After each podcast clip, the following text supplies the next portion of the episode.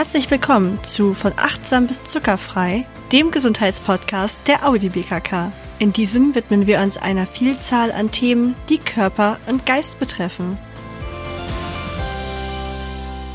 In dieser Folge dreht sich alles um das Thema achtsames Bewegen. Ziel ist, unseren Körper als wertvolles Gut zu sehen, den wir mit angenehmer Bewegung fit halten. Oftmals empfinden wir Bewegung aber als eine Notwendigkeit oder eine unliebsame Pflicht. Dabei ist unser Körper so viel mehr als ein bloßes Werkzeug. In dieser Episode werden wir gemeinsam mit Annika von Hello Better entdecken, wie wir eine neue Perspektive auf unseren Körper und unsere Bewegung entwickeln können. Unser Fokus liegt dabei auf der intrinsischen Motivation, die uns dabei unterstützt, Bewegung nicht als Druck, sondern als eine wertvolle und bereichernde Erfahrung zu erleben. Wie können wir unseren inneren Schweinehund überwinden und neue, gesunde Bewegungsgewohnheiten etablieren, ohne uns dabei zu überfordern? Und vor allem, wie finden wir wieder den Zugang zu den Signalen unseres Körpers, um ihm mit Achtsamkeit und Verständnis zu begegnen? Annika wird uns mit wertvollen Tipps zum Umdenken und Impulsen für den Alltag versorgen, damit diese Folge nicht nur inspirierend, sondern auch praktisch anwendbar ist. Lasst uns gemeinsam lernen, unseren Körper wertzuschätzen und achtsame Bewegung zu einer bereichernden und nachhaltigen Gewohnheit in unserem Leben zu machen. Hallo Annika, wie schön dich erneut in unserem Podcast begrüßen zu dürfen. Ja, vielen lieben Dank, Ilka. Ich freue mich, ähm, dass du mich nochmal eingeladen hast und dass ich heute hier sein darf. Super gerne. Heute soll es um das Thema achtsames Bewegen gehen. Und ich weiß nicht, wie es dir geht, aber für mich war Sport lange Zeit eine total verhasste Sache, weil ich immer als Letzte im Schulsport gewählt wurde. Und deswegen war das einfach Panik pur, wenn ich nur an Sport gedacht habe. Wie sind denn da deine Erfahrungen? Ähm, ja, ich kann das auf jeden Fall nachvollziehen es gab auf jeden Fall auch mal eine Zeit in meinem Leben, wo ich ähm, Sport jetzt nicht unbedingt mit sehr vielen positiven Gefühlen verbunden habe. Ich glaube, mittlerweile ist das ein bisschen anders. Ich habe auch für mich, glaube ich, jetzt so ein bisschen den Sport oder die Art der Bewegung gefunden, die mir auch irgendwie Spaß macht und ähm, ja, mit der ich mich wohlfühle. Aber es war auf jeden Fall auch ein Weg dahin. Kann ich also sehr gut nachvollziehen. Da sprichst du total wichtiges Thema an. Du hast einen Sport gefunden, der dir Spaß macht. Da kommen wir gleich zu der intrinsischen Motivation. Warum ist diese beim Bewegen so wichtig und was ist die überhaupt, falls Leute das nicht kennen? Ja, genau, vielleicht das einmal vorweg. Ähm, es gibt ja, oder man könnte so sagen, es gibt grob zwei Arten von Motivation. Es gibt die intrinsische und die extrinsische Motivation. Und ja, die intrinsische, wie das Wort vielleicht auch schon so ein bisschen sagt, ist so die Motivation, die von innen kommt. Also die so, also wir machen etwas, weil es unserem Interesse entspricht oder vielleicht sogar auch, weil wir Spaß daran haben, weil es irgendwie ja gute Gefühle in uns auslöst. Und die extrinsische Motivation ist halt eigentlich so eine Motivation von außen. Wir tun vielleicht etwas, äh, weil wir dafür belohnt werden oder irgendwas dafür bekommen. So ein typisches Beispiel hat jetzt nicht so unbedingt was mit, obwohl doch vielleicht auch mit Sport, wenn es im Sportunterricht ist. Aber ich finde, Schule ist immer so ein gutes Beispiel äh, in der Regel, ja, haben vielleicht nie unbedingt alle Kinder und Jugendlichen Lust daran, irgendwie den Satz des Pythagoras zu lernen, irgendwie Mathe zu machen und tun es vielleicht dann doch eher für die guten Schulnoten, ähm, also extrinsisch motiviert und weniger aus dem eigenen Interesse und eigenen Spaß heraus. Und für den Schulsport gilt es dann vielleicht auch so ein bisschen. Das vielleicht einmal so zur Erklärung extrinsisch und intrinsisch.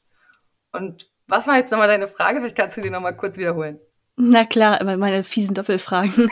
ähm, was denn der Grund ist, warum diese intrinsische Motivation so wichtig ist, wenn es um Bewegungen geht?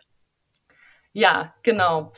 Mm, also generell bei der extrinsischen Motivation ist es halt so, wenn wir von außen belohnt werden, zum Beispiel jetzt durch die guten Noten, ähm, und die dann irgendwann wegfällt. Also nehmen wir mal an, wir sind dann irgendwann nicht mehr in der Schule, dann werden wir uns wenn wir jetzt nicht gerade Interesse und Spaß dran haben, auch nicht mehr groß mit Mathe beschäftigen.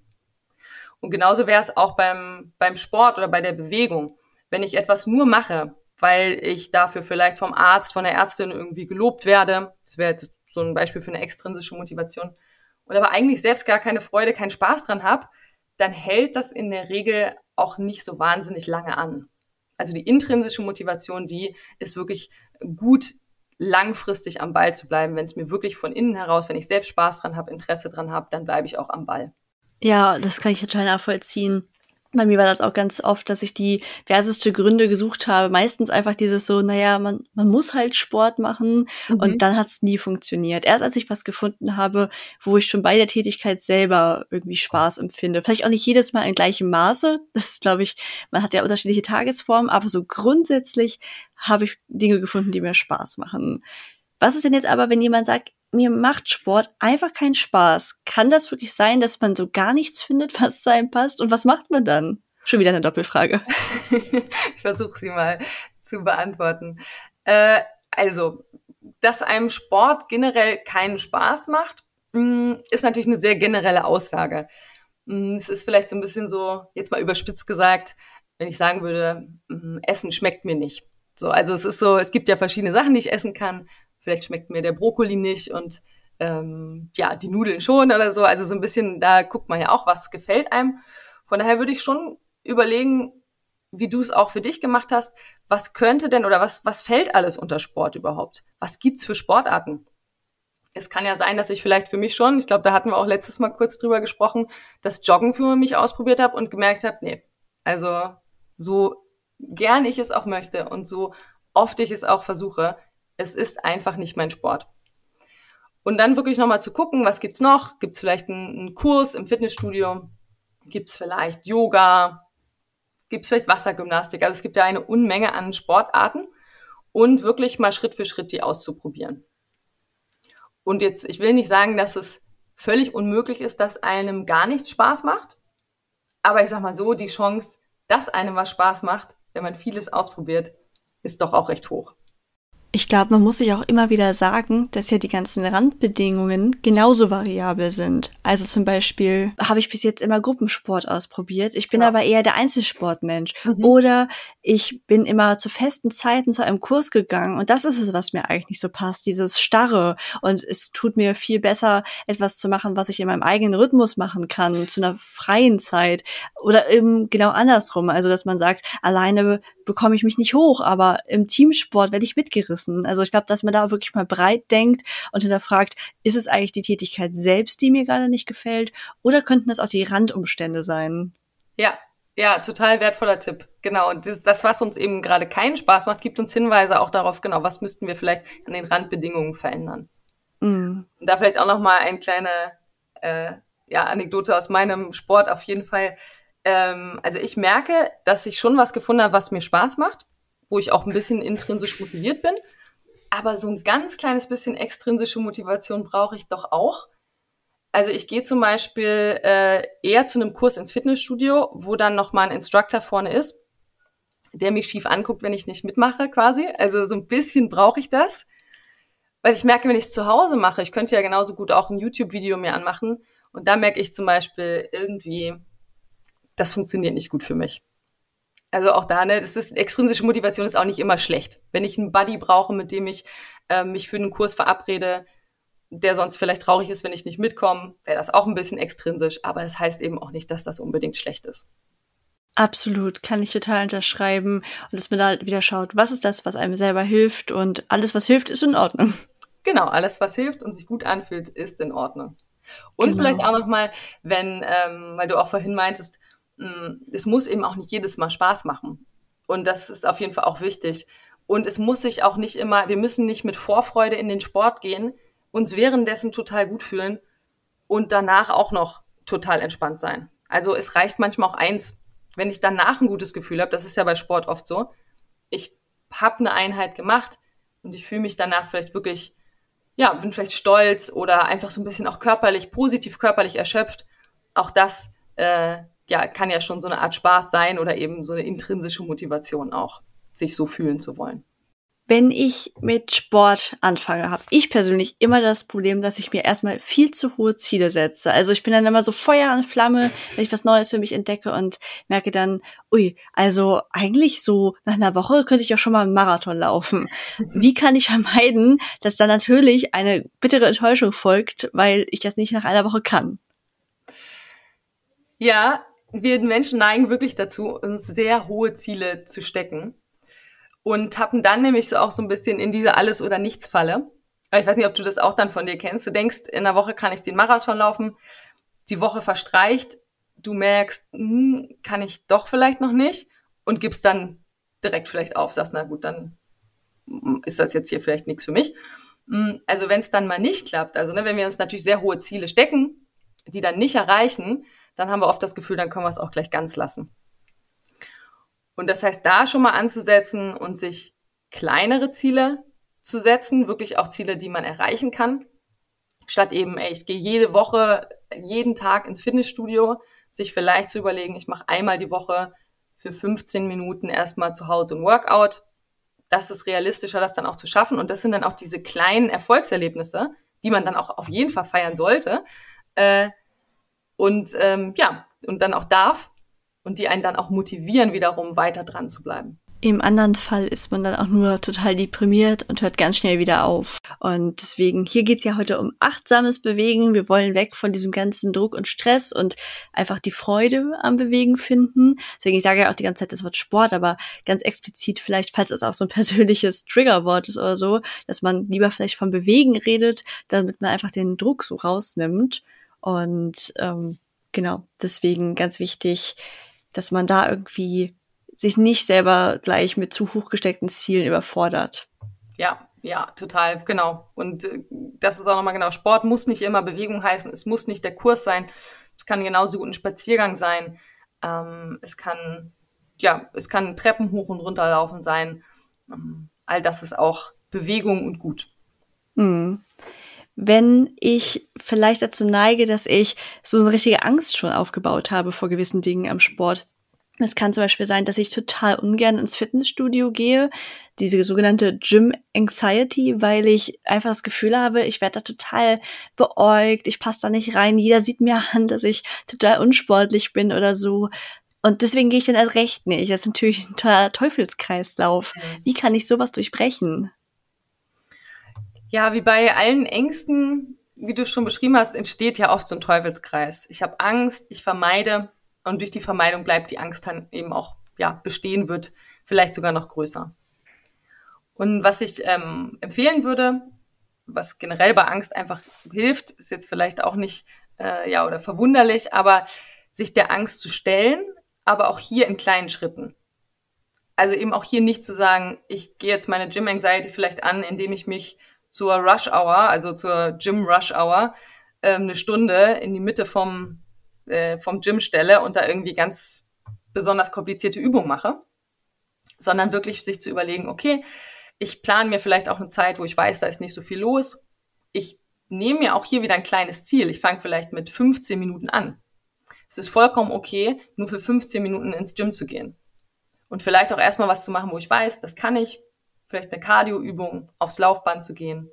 Ähm, irgendwas, ja, was ich vielleicht auch schon mal, schon mal gemacht habe, wo ich mich mit wohlfühle auch hier vielleicht jemanden mitzunehmen, wenn ich, wenn mir das ein besseres Gefühl gibt und sich dann in kleinen Schritten zu steigern. Aus der Vermeidung raus und ins Gym in diesem Fall rein oder es kann ja auch was anderes sein, wovor ich Angst habe.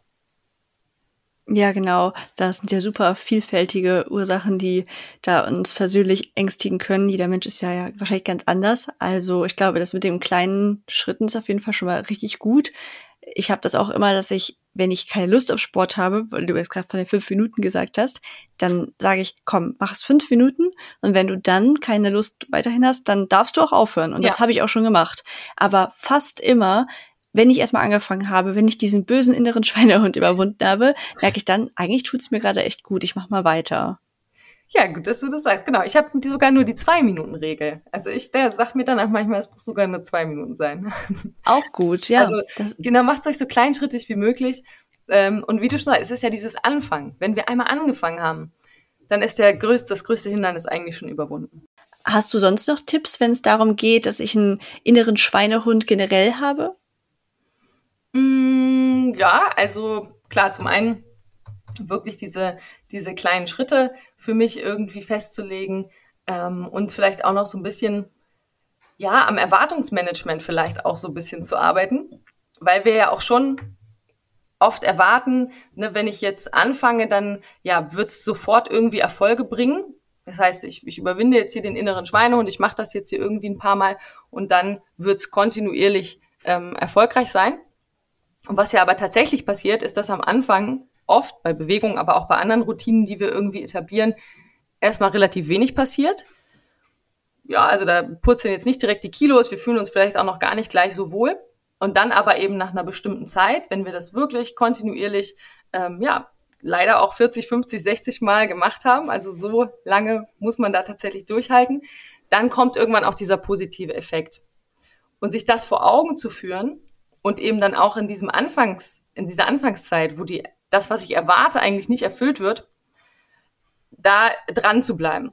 Ich nenne das immer das Tal der Enttäuschung. Man ist am Anfang im Tal der Enttäuschung, man hat sich was anderes vorgestellt, man hat jetzt schon den inneren Schweinehund überwunden, man ist jetzt hier unterwegs und es bringt irgendwie trotzdem noch nichts.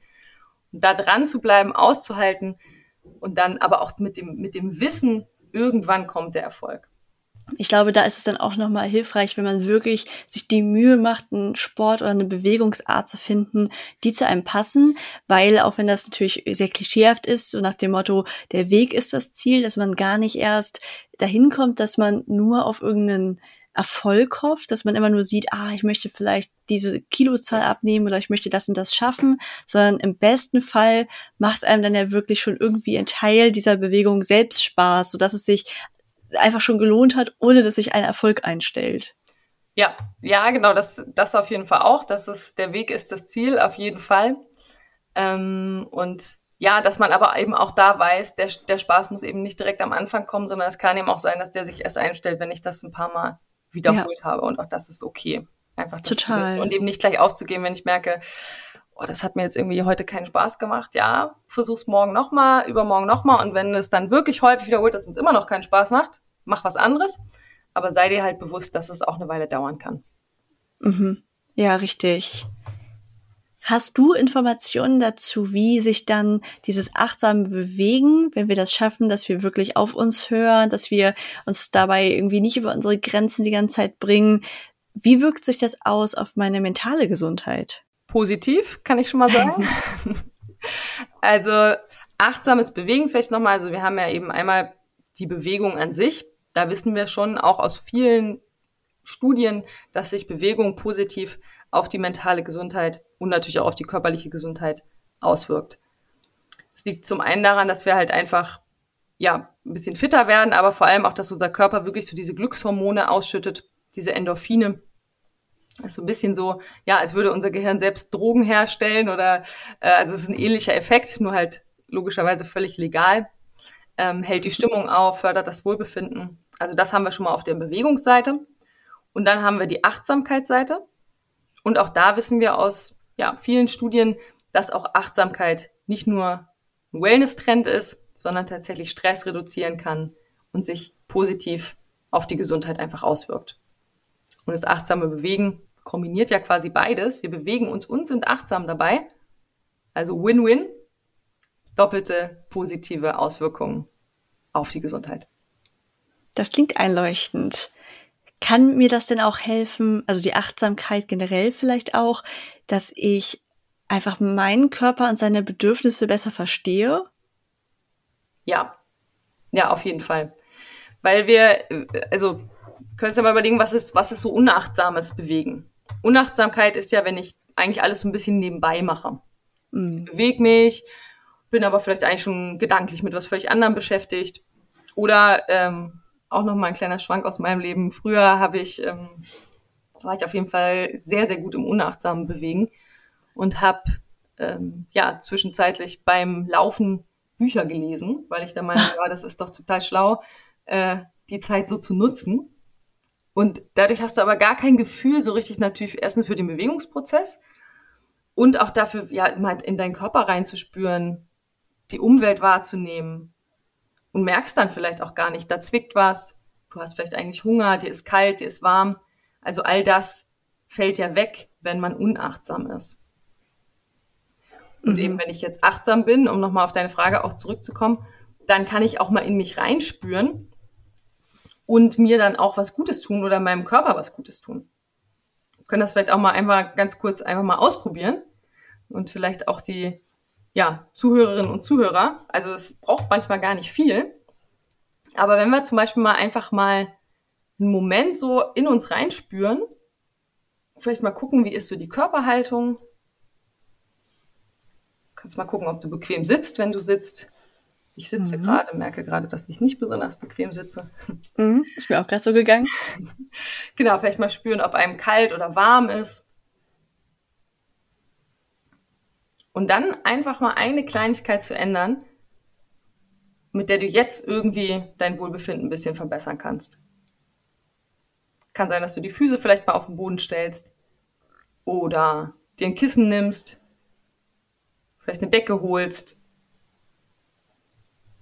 oder mal das Fenster aufmachst. Ich merke gerade, dass es mir ganz gut tut, wenn ich meine Schultern mal so ein bisschen kreise.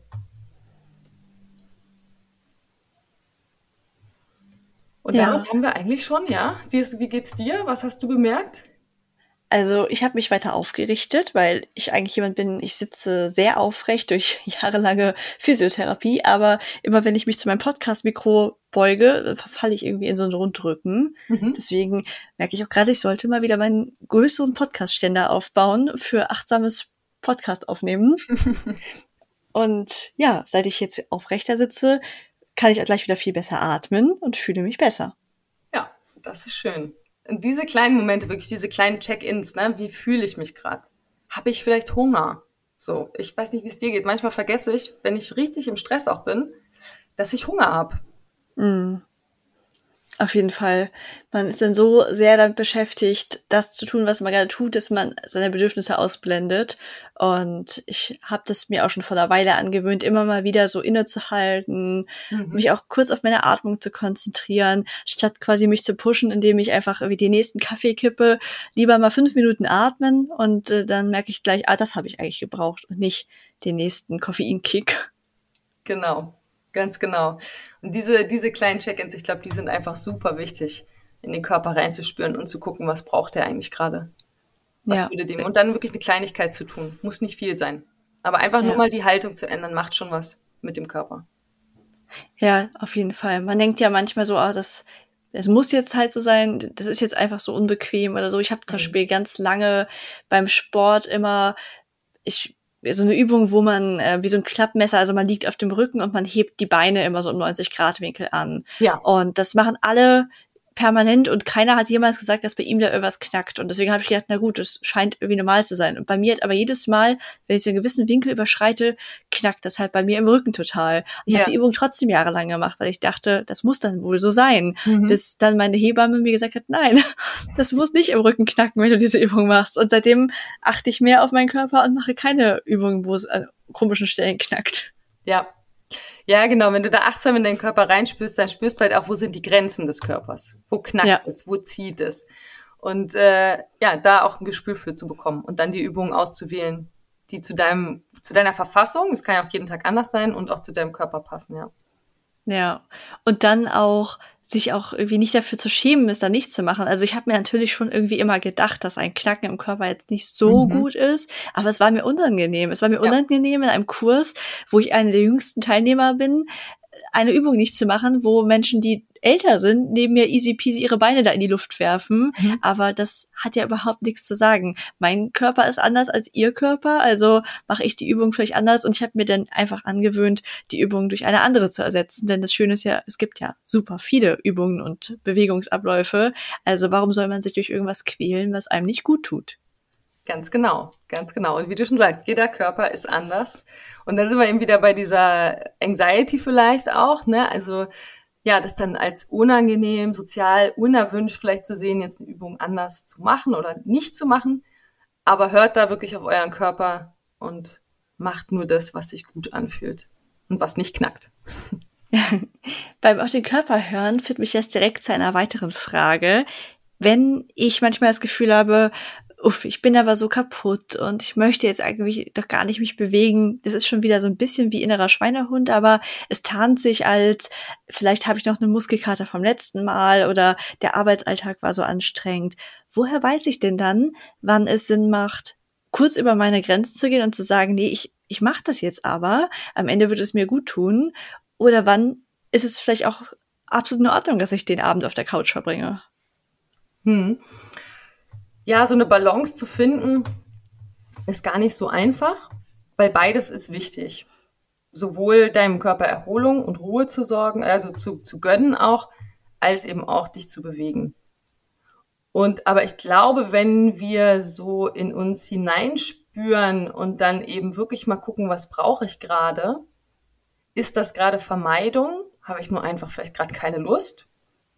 Dann wirklich zu sagen, okay, dann mache ich jetzt meine fünf Minuten was oder meine zwei Minuten. Also wieder das Anfangen hinzubekommen. Mhm. Wenn ich aber wirklich merke, okay, ich habe gestern echt eine richtig harte äh, Sportsession gemacht, ich habe heute einfach wirklich Muskelkater, dann ist es auch okay, auf der Couch zu bleiben. Alles klar. Ja, das ist ein guter Punkt, ist kurz mit dem Test wieder zu machen und ansonsten, wenn man merkt, es ist wirklich der harte Muskelkater, sich ja auch mal die Ruhe zu gönnen. Genau. Und da eben sich auch nicht wieder zu überfordern. Und wenn man mal, wenn man ehrlich zu sich ist, weiß man auch meistens, was es dann doch ist. Ob es eher ja. das eine oder das andere ist. Und wie gesagt, wenn es der, wenn es dann doch der Schweinehund ist, dann die zwei, zwei oder fünf Minuten Regel anwenden, kurz bewegen und danach kann ich mich auch immer noch erholen.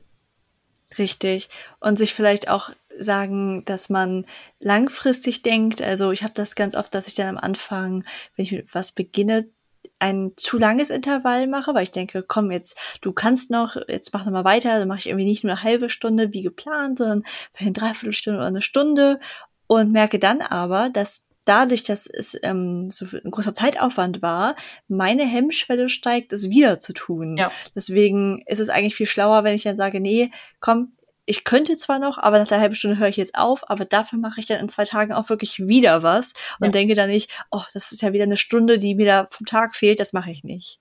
Genau, da sind wir wieder bei den kleinen Zielen, weil wenn wir uns diese großen Ziele setzen und dann schaffst du es eben nicht, weil du am nächsten Tag eben nicht einfach diese Stunde hast, dann kannst du wieder in die Alles- oder Nichts-Fall tappen und sagen, ja, du, dann lass ich es ganz. Wirklich diese, also es geht eher um das kontinuierliche Wiederholen als um eine Perfektion und um ja. eine wirklich lange Session, die du da machen musst. Ja, also das es stimmt. ums Anfang und ums Machen und es ist mal irgendwo eine Zahl gelesen, um damit sich wirklich eine, mm, eine Routine etabliert, braucht es 66 Wiederholungen. Ja. Also von daher, da muss ich auch erstmal hinkommen. Und 66 ja. mal eine Stunde Sport zu machen, ist das realistisch? Mhm. Eher nicht. Und dann vielleicht wirklich zu gucken, äh, kann ich fünf Minuten machen? Kann ich ja. zehn Minuten machen? Und dafür eben jeden Tag. Weil dann irgendwann ist es eine Routine und dann passiert es wie von selbst, dann ist es wie automatisiert. Und dann brauchen wir gar nicht mehr groß drüber nachdenken. Ganz genau. Gibt es denn Bewegungsformen, wo du denkst, die sind besonders gut geeignet für achtsame Ausführungen? Ja, mh, grundsätzlich würde ich erstmal sagen, kann man jede Bewegung achtsam durchführen. Achtsam heißt in dem Fall ja eben auch, dass ich wirklich mal während der Bewegung in meinen Körper reinspüre. Wie fühlt sich die Bewegung an, ohne zu bewerten. Wirklich mal zu gucken, wie fühlt sich vielleicht der Fuß am Boden an, was spüre ich, ist es kalt oder warm, wo zieht es vielleicht, wo spüre ich irgendwie einen Druck. Und das funktioniert schon, gerade wenn man damit jetzt beginnt, einfacher mit eher langsamen Bewegungen. Mhm. Also ich würde jetzt nicht das Joggen empfehlen als ersten achtsamen Bewegungsprozess, sondern eher dann das Gehen. Mhm. Auch so was, was rhythmisch gleichbleibend ist. Also so gehen. Gehen wäre, ich würde sagen, der Anfänger, die Anfängerbewegung für achtsames Bewegen wäre das Gehen. Ich glaube, je schneller es ist und vor allem auch vielleicht, wenn es in die Richtung Teamsport geht, wo man ja auch von anderen abhängt. Also ich kann ja quasi beim Fußball fällt mir jetzt eigentlich entscheiden, laufe ich jetzt zu dem Ball, wenn ich angepasst werde oder achte ich kurz auf meine Atmung so.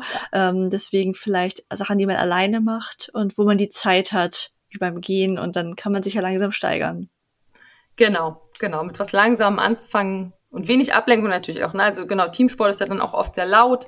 Vielleicht ja. ähm, eher in die Natur zu gehen, sich da so eine fünf oder zehn Minuten rauszunehmen, wo man sagt, jetzt gehe ich wirklich mal, vielleicht auch ja erstmal langsam, dann schnelleren Schrittes, achtsam. Das wäre, glaube ich, ein guter Start. Jetzt kommen wir zu diesem typischen, wie kann ich das denn im Alltag auch wirklich beibehalten? Wie kann ich es in meinen Alltag integrieren? Denn ganz oft ist es ja so, ich mache das dann eine Weile und dann höre ich wieder auf. Was kann ich denn so im Alltag vielleicht machen, was sich auch gar nicht wie Sport anfühlt, was ich ganz nebenbei mache, was dann aber doch schon eine Auswirkung hat? Ja, da kann man sich vielleicht mal den eigenen Tagesablauf so ein bisschen angucken Und ich kenne das total, dass dann eben auch Leute sagen, oh, jetzt soll ich mich noch irgendwie zusätzlich bewegen. Mein Tag ist eh schon so voll. Das schaffe ich überhaupt nicht. Zu gucken nicht, was kann ich zusätzlich machen, sondern was kann ich anstatt etwas anderem machen? Oder wie kann ich etwas, was ich eh schon mache, mit Bewegung, mit achtsamer Bewegung kombinieren? Mhm. Und das können, ähm, jeder kann natürlich mal in seinem Tagesablauf gucken. Typische Dinge sind einfach auch schon so Dinge im Haushalt, Haushaltstätigkeiten, Gartenarbeit ist, äh, kann man total gut mit, ist, ist sowieso schon super Bewegung, ähm, kann man auch gut achtsam machen. Mm, Klassiker ist natürlich wieder die Treppen steigen, statt den Fahrstuhl zu nehmen, das Rad nehmen, statt das Auto. Ähm, aber auch so äh, Dinge, die ich vielleicht eh jeden Tag mache. Zähne putzen, vielleicht telefoniere ich häufiger und die einfach auch schon mit einer Bewegung zu kombinieren. Kniebeugen beim Zähneputzen kannst du zum Beispiel machen. Machst vielleicht eh zwei, drei Minuten deine Zähne putzen morgens und abends mit was ähm, kombinieren. Dann hast du die Bewegung schon drin, aber nicht zusätzlich, sondern kombiniert mit etwas. Das stimmt. Das mache ich tatsächlich. Beim Zähneputzen wippe ich immer hoch und runter, weil ich ja. mal gelernt habe, dass es äh, gut ist für die Wadenmuskulatur, die man sonst sehr selten benutzt. Das stimmt. Ja, und dadurch, dadurch etablieren sich halt diese Gewohnheiten auch, weil Zähneputzen eh was ist, was du täglich machst. Genau. Genau. Und ich habe mir auch, ich habe mir beim Duschen angewöhnt. Ich meine, da sollte man jetzt keine großen Akrobatiken machen. Das ist jetzt kein Tipp, das wäre zu gefährlich. Ähm, aber ich habe zum Beispiel mal bei so einem Rhetoriktraining so, ähm, so für die Mundmuskulatur auch so ein bisschen die aufzuwärmen. Aha. Gerade auch wenn man den ganzen Tag viel redet, ist das eine ganz coole Sache. Und das mache ich dann beim Duschen. Also das ist auf jeden Fall wirklich klasse, wenn man was kombiniert ist, kann ich ja aus eigener Erfahrung sagen, weil man dann erstens diese Routine aufbaut und dann ist irgendwann ist das einfach total verknüpft und ja. so quasi sobald ich die Zahnbürste in der Hand habe, gehen meine also meine meine Fuß, Füße hoch, das ist total praktisch und ja, wenn ihr da was für euch findet, wo ihr sagt, das macht ihr eh regelmäßig und es ist eine Kleinigkeit, aber am Ende läppert es sich ganz schön. Ja, genau, genau. Das ist ja auch das so, ähm, wir überschätzen oft, was wir in kurzer Zeit schaffen oder was sich in kurzer Zeit verändert und wir unterschätzen, was sich langfristig verändern kann. Ja. Dass wir, wie du schon sagst, wenn du das dann, ne, wenn du immer wippst und dann Zähne putzen, rechne das mal hoch, wie oft machst du das in deinem Leben? Wie oft machst du das pro Woche? Ne? Dann läppert sich das. Und das nicht zu unterschätzen, was in längerer Zeit dann auch möglich ist. Auf jeden Fall. Man sieht es ja auch schon daran, wenn man sich das jetzt vorstellt, okay, ich mache das zwei Minuten, welche Auswirkungen kann das schon haben? Deswegen fordere ich jetzt alle auf, macht das bitte beim nächsten Zähneputzen mal, weil dann werdet ihr merken, eure Waden werden brennen. Ja. Also ähm, es ist größer der Einfluss, als man manchmal denkt. Ich werde das auf jeden Fall auch ausprobieren heute, heute Abend. Ich werde das, weil das Zähneputzen habe ich noch mit nichts verknüpft, was ich aber eigentlich gut machen könnte. Sehr gut. Hast du sonst noch irgendwas, wo du sagst, das ist hier zum Thema achtsames Bewegen wichtig? Hm, gute Frage. Also ich glaube, äh, es waren schon die ein oder anderen Tipps dabei. Probiert es einfach mal ein bisschen aus, würde ich sagen. Vor allem vielleicht auch nochmal Achtsamkeit. Generell ist, es gibt kein, keine richtige oder falsche Achtsamkeit. Achtsamkeit ist kein Wettbewerb. Also man kann da nichts falsch machen. Auch wenn ihr es jetzt mal ausprobiert und dann irgendwie merkt, boah, jetzt war ich wieder abgelenkt oder irgendwie mache ich es vielleicht doch nicht ganz richtig. Allein, dass ihr euch diese Fragen schon stellt, ist schon der Kern der Übung, sich bewusst zu werden, dass man mit den Gedanken vielleicht gerade woanders war, dann wieder zu fokussieren auf die Übung. Dann seid ihr schon achtsam. Dann seid ihr schon in der Achtsamkeitspraxis. Also liebevoll da auch mit sich umzugehen und es nicht als Wettbewerb zu sehen. Wenn dir das Interview mit Annika gefallen hat, haben wir noch eine Empfehlung für dich. Wenn du dir gerade psychologische Hilfe wünschst, kann Hello Better dir helfen. Denn hier bekommst du wirksame psychologische Soforthilfe, ganz ohne Wartezeit, online von zu Hause aus. Egal wann und wo du gerade bist, auf Smartphone, Tablet oder Laptop. Und das Beste, mit Rezept übernimmt die Audi BKK jegliche Kosten. Von Themen wie Stress und Burnout über Schlaf bis hin zu Panikattacken wird ein breites Spektrum abgedeckt. Informiere dich einfach über den Link in den Show Notes. Und das war die erste Folge nach der Sommerpause. Ab jetzt hörst du uns wieder regelmäßig jeden Monat am 15. Wenn dir die Folge gefallen hat, hinterlasse uns doch gerne eine Bewertung und noch viel wichtiger, abonniere unseren Podcast auf einem Player deiner Wahl, um nichts mehr zu verpassen.